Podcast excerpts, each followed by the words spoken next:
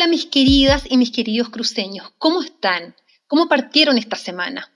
Papás, un abrazo apretadísimo a cada uno de ustedes y espero que los hayan regaloneado demasiado sus hijos.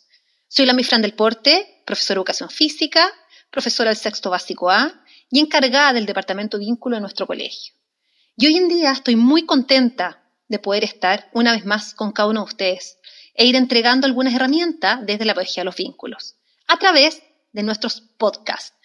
Y ya llevamos cuatro, este es el número cinco, donde hemos ido hablando de distintos temas relacionados unos con otros, y uno de ellos fue las motitas, ¿verdad? Que lo relacionamos con el amor, ¿verdad? En las motitas es, es un concepto que nosotros lo, utilizamos mucho en vínculo. Hablamos de la empatía, hablamos del tiempo, vida, regalo, y de los beneficios de la actividad física, tanto hoy y lo que significa para nuestro futuro, en el fondo, porque es tan importante adquirirlo como un hábito.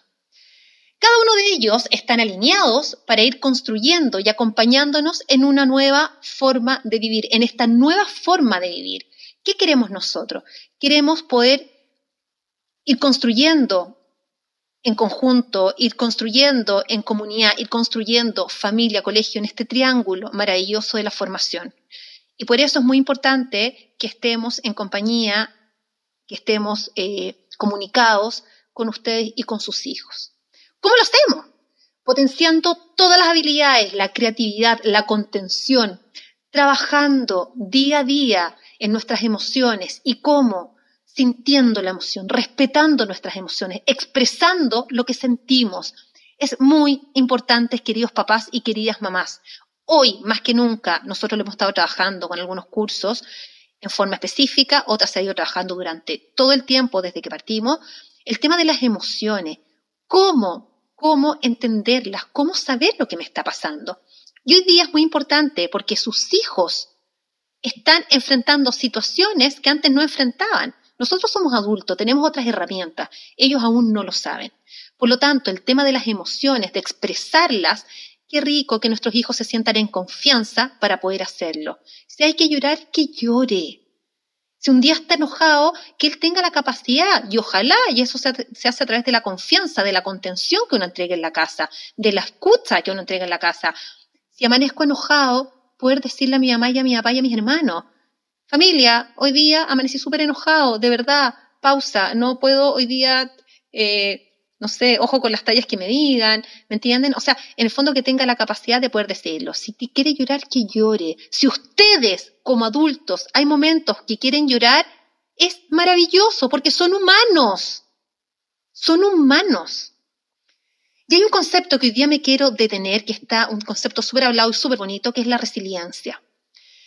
Contarles de qué se trata, qué es la resiliencia hay varios autores y uno de ellos dice es la capacidad humana de enfrentar, superar, aprender y aún verse transformado ante las adversidades inevitables de la vida. Los niños traen el potencial de la resiliencia dentro de ellos y nosotros somos los adultos los encargados de potenciarla, ¿verdad? ¿Para qué potenciamos esto si ya lo traen? Bueno, pero hay que activarlo. ¿Para qué lo activamos? Para que nuestros niños y adolescentes sean sujetos creadores de sentido y de propósito, y sobre todo sean creativos, que ellos en su día a día puedan manifestar lo que acabo de decir. Es decir, crear personas, niños con carácter, con actitud frente a cada desafío. ¿Por qué? Porque una, una, persona resiliente no es aquella que no tenga problemas o no es aquella persona que no sufra. La persona resiliente es aquella que puede enfrentar cada desafío, cada adversidad de una manera distinta, pero lo enfrenta, no se paraliza, no se victimiza, sino que dice, perfecto, sí, me caí, sufrí, me limpio las rodillas, me limpio las manos, vamos, me limpio las lágrimas, vamos, lo miro, miro este desafío de otro lado y le doy otra oportunidad. Y tal vez esa oportunidad tampoco me resulta al 100%, pero poco a poquito voy a ir avanzando y ese es el objetivo, ir creciendo, ir avanzando. Y si yo esto lo demuestro y lo muestro en mi casa, porque además que la resiliencia viene en estos genes, en el fondo, uno lo puede ir potenciando. En la casa, el ambiente, ¿verdad? También permite que nosotros trabajamos trabajemos la resiliencia.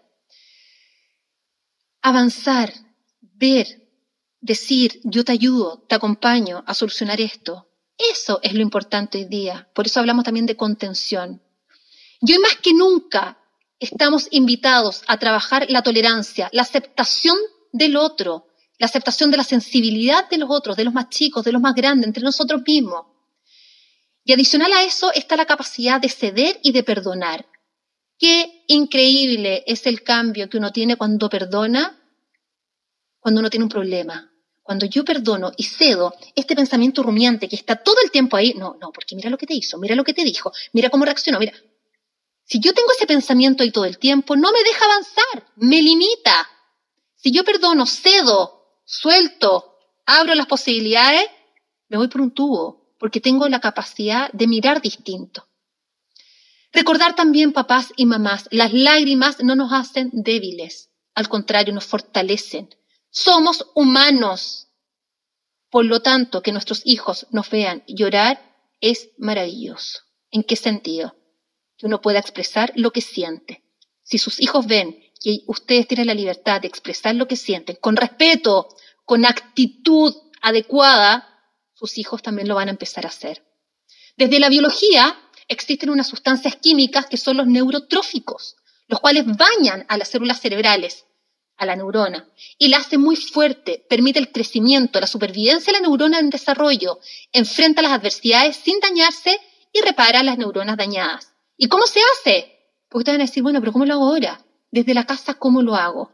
Lo hago con la palabra mágica que hemos trabajado nosotros como colegio toda la vida, con la palabra desde y con amor. Pero esta palabra hoy día tiene un, apellido, que es amor respetuoso, desde la casa.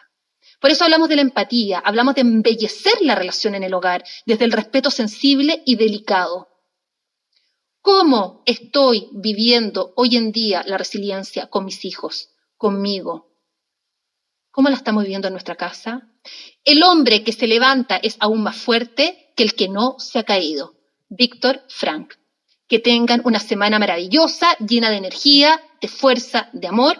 Acá estoy por si quieren conversar. Nos vemos la próxima semana. Chao, chao.